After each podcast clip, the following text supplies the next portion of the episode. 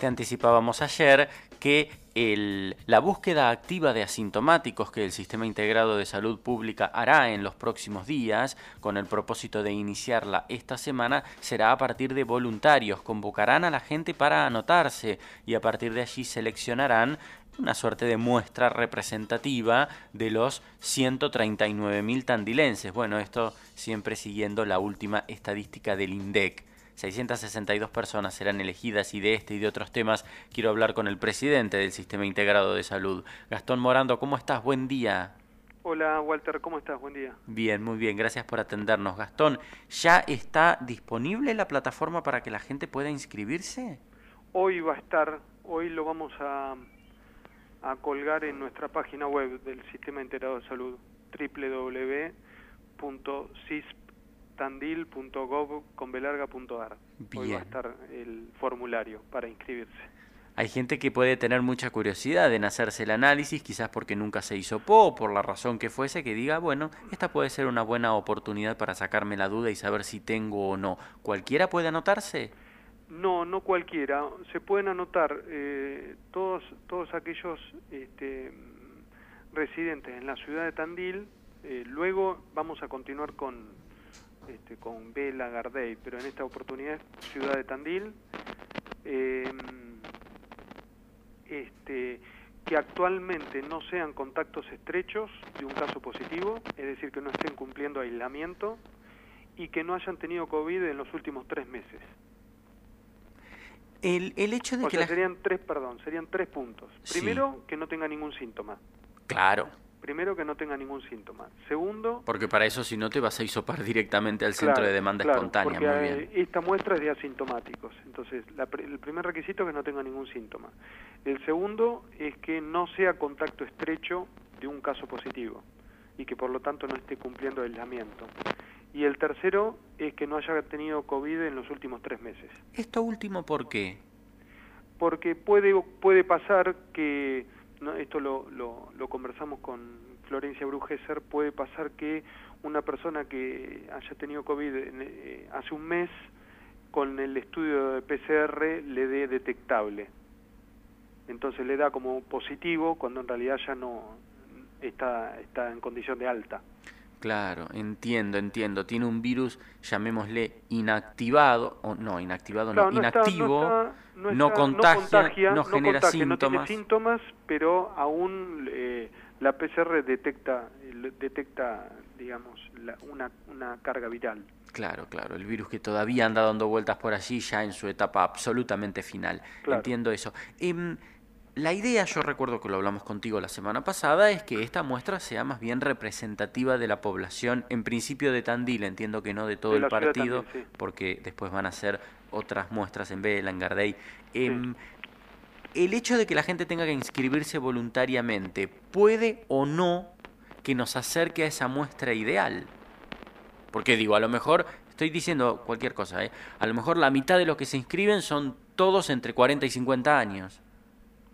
Sí, eh, bueno, no, no somos tan pesimistas, digamos. O sea, creemos que, que va a haber eh, un buen nivel de inscripción, creemos, eh, y, en el, y, si así no fuera, los inscriptos, digamos, contribuirán a una parte de la muestra y el resto lo saldremos a buscar. Bien, bien. ¿Cuántos días prevén ustedes de inscripción? Si es que se han fijado un, tope, 48 horas, 72 horas. Eh, entiendo, entiendo que, eh, digamos, en, en cuatro o cinco días eh, ya veremos, podremos tener una, una conclusión. Si, si estamos, si estamos ya con un número suficiente de inscriptos, eh, o tenemos que salir a buscar. Calculo que cuatro o cinco días vamos a estar. Como para arrancar la semana que viene, quizás. Sí. Seguramente. Mm. ¿Cómo viene el cumplimiento, si tenés información al respecto, de los aislamientos por parte de tandilenses que, que llegan del exterior? Eh, eso es algo que, eh, digamos, realiza la Secretaría de Protección Ciudadana. tengo entendido que se está cumpliendo tengo entendido que se está cumpliendo, pero no no tengo una no tengo información precisa, eso lo tiene Protección Ciudadana. Bien. En los últimos partes, obviamente por el hecho de que los asintomáticos pueden acudir al centro de demanda espontánea, hemos visto un aumento en la cantidad de muestras procesadas. Eso era absolutamente esperable. Con la particularidad de que esta vez todas las muestras, todas, las analiza el laboratorio del hospital. ¿Da abasto o, se empieza a notar de pronto alguna demora y algunas muestras que tardan un poquitito más en ser procesadas e informadas que antes? No, no, no, digamos, estamos incluso mejor con los tiempos que antes, porque antes salir al, al INE eh, iba a una cola de muchos municipios, ¿sí? Ahora, eh, digamos, eh, en todo caso puede pasar de un día para el otro, pero lo, digamos, estamos, estamos en condiciones. Bien con lo cual es una mejora respecto de la situación anterior. ¿Un PCR también se informa de un día para el otro o eso sí demora un poquito más? Eh, lo normal es que sea un día para el otro. Lo normal es que sea un día para el otro. Podría pasar que eh, hay una muestra que queda para estudiar al día siguiente y que, eh, digamos, en el peor de los casos podría ser 48 horas. ¿Tuvieron, en el peor de los casos el hecho de que todo esto necesariamente haya aumentado el trabajo del, laboratorio del hospital, ¿obligó a incorporar más personal? No, no, no, no, por el momento no. Eh, es probable que en este operativo especial que vamos a hacer de los 662 eh, muestras tengamos que, bueno, que, trabajar, digamos, seguramente con, con horas extras, digamos, ¿no? Bien. Con con un turno más. ¿Sos de los que se preocupa después de haber visto las imágenes del sábado por la noche de los festejos? Y la verdad que un, poco preocupa, sí, pero eh, creo que los... Eh, es como eh, es como el iceberg, ¿no? los festejos en las calles es como lo que se ve y lo que no se ve que es lo más grande que está debajo del agua, eh, es eh, todos los encuentros en casas para ver el partido. Que seguramente fueron previos, está muy bien lo que estás Eso es más, la sumatoria de encuentros en casas es más preocupante que un festejo en, una, en la calle. En la calle, sí. A mí me sorprendió yo no, no, no participé del festejo, ni siquiera miré el partido, no voy a ir a festejar algo, pero la realidad es que cuando vi las imágenes me sorprendió que la gente prácticamente estaba sin barbijo. Vos sabés que a mí me sorprende que quizás no debería sorprenderme en el sentido de, bueno, son 16 meses, la gente está harta y, y quizás es algo que a mí no me pasa. Y porque a mí no me pasa, me sorprende que a 16 meses todavía no hayamos aprendido que, bueno, barbijo ya ni siquiera te estoy pidiendo distanciamiento porque entiendo el fenómeno social. Lo entiendo. No soy de los que se quejan ni de eso, ni del velorio de Maradona. Entiendo que son cosas incontrolables e impredecibles en algunos casos. Pero barbijo, muchachos. Sí, hay, hay veces que en el caso de, bueno, ya que pones el ejemplo del, velorio de Maradona, eh, ahí hubo una intervención eh, equivocada, desde mi punto de vista, de, del propio Estado, que manda una señal que no es buena. ¿sí? O sea, organizando algo que, que, que no tuvo buena organización y que, que fue un, digamos, una, una imagen que no es ejemplar, que no es conveniente. Acá esto es una cosa incontrolable de, de mucha gente que necesita digamos, encontrar un motivo para, para festejar por tantas penurias, por tanto momentos feos, por, por tanto tiempo de restricciones y, y, cosas feas, digamos, con lo cual eso es una es algo que no se puede no se puede controlar. Este, tan, pero hay una cosa que por ahí no se ve tanto y que tiene, yo creo que es aún más grave, que es que eh, ha habido cientos y cientos en todo el país de encuentros, porque eh, digamos no son muchos los que ven el, partido solo con, o con su grupo conviviente. Hay O los que no ven el partido como yo, que directa, que miré una película que midió 0,8. No, no. Me imagino que la mayoría de la gente. en términos epidemiológicos es excelente. es excelente. Pero, pero ni siquiera fue por representativo. Sí, claro, no, ni siquiera fue por una decisión epidemiológica, pero bueno, no, no es representativo de nadie, me doy cuenta. No, está como tocando en la curva de Gauss, está tocando el eje de las X. Pero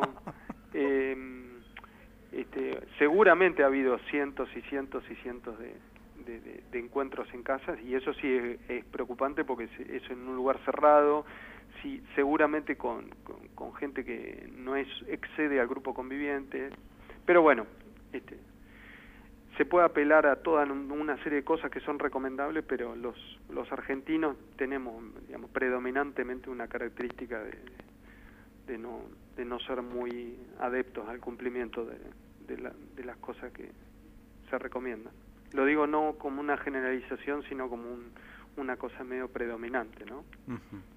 Te hago la última, Gastón. Se aproxima el receso invernal y con ello las vacaciones que muchas personas se van a tomar. La verdad es que a mí las vacaciones el año pasado me generaban un enorme temor. Después advertí que en febrero, marzo no generaron un aumento en la curva de contagios, sí abril, pero ya no sabré si atribuírselo a las vacaciones por Semana Santa o a los encuentros por Semana Santa o a una segunda ola inevitable. En fin, me cuesta sacar una conclusión de qué fueron las vacaciones de verano. Frente a estas, llamémosles vacaciones de invierno o receso invernal, para ser técnicamente preciso en el uso del lenguaje. ¿Qué, ¿Qué impresión tenés vos qué temor o qué tranquilidad. Sí, eh, como primer eh, elemento me gustaría eh, digamos, poner de relieve que no hace mucho hubo un, feriado que eso fue un, creo que fue un error el de el de Güemes correrlo y hacer un, un fin de semana largo y eso complica porque eso significó una cantidad de viajes innecesarios. Ah, que además coincidió con el Día del Padre, tenés razón. Bueno, ese fue muy muy inconveniente, muy inconveniente. Sí, a mí me sorprendió que no lo movieran. Este, eso fue una eh, me parece una decisión este, inconsistente con todo lo que se venía diciendo de parte de, a nivel nacional y provincial, ¿no? Eh, el 9 de julio es otra cosa porque, bueno, es un feriado eh, es el más importante del país. Es y inamovible. Es, y, es inamovible.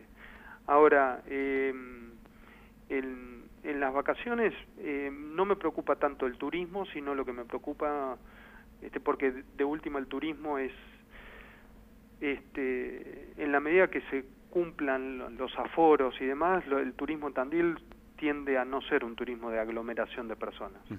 El problema grande es todas las personas que vuelven o o que, o que van a visitar a parientes, amigos y demás. Digamos, ese es complicado. El movimiento de, de gente que se va de Tandil a otro lugar y luego vuelve, y fundamentalmente, digamos, los que vuelven a, a, a, sus a ver a sus amigos o familiares de otro lugar. Eso, la sumatoria de esos movimientos son tienen su riesgo. ¿no? Gastón, Pero bueno, habrá que intentar, digamos, eh, digamos, hay que procurar que haya cumplimiento de, de los aforos. Eh, en algunos casos se observan que, que, no, no, hay mucho, no se le presta mucha atención al cumplimiento de los aforos. Y que fallan los controles también. Sí, sí, eh, controles se pueden hacer, es muy, es muy difícil controlar a todos al mismo tiempo, pero tenemos que tener, este, tenemos que tener presente de que hay que, digamos, hay que cuidar el contexto epidemiológico que, que tenemos, hay que cuidarlo, y más cuando está la, está próxima la amenaza de, de la variante Delta. ¿no? Exactamente. Gastón, muchas gracias por esta charla con la radio. No, no es porque, gracias a vos. Te mando un abrazo. Gastón Morando, presidente del Sistema Integrado de Salud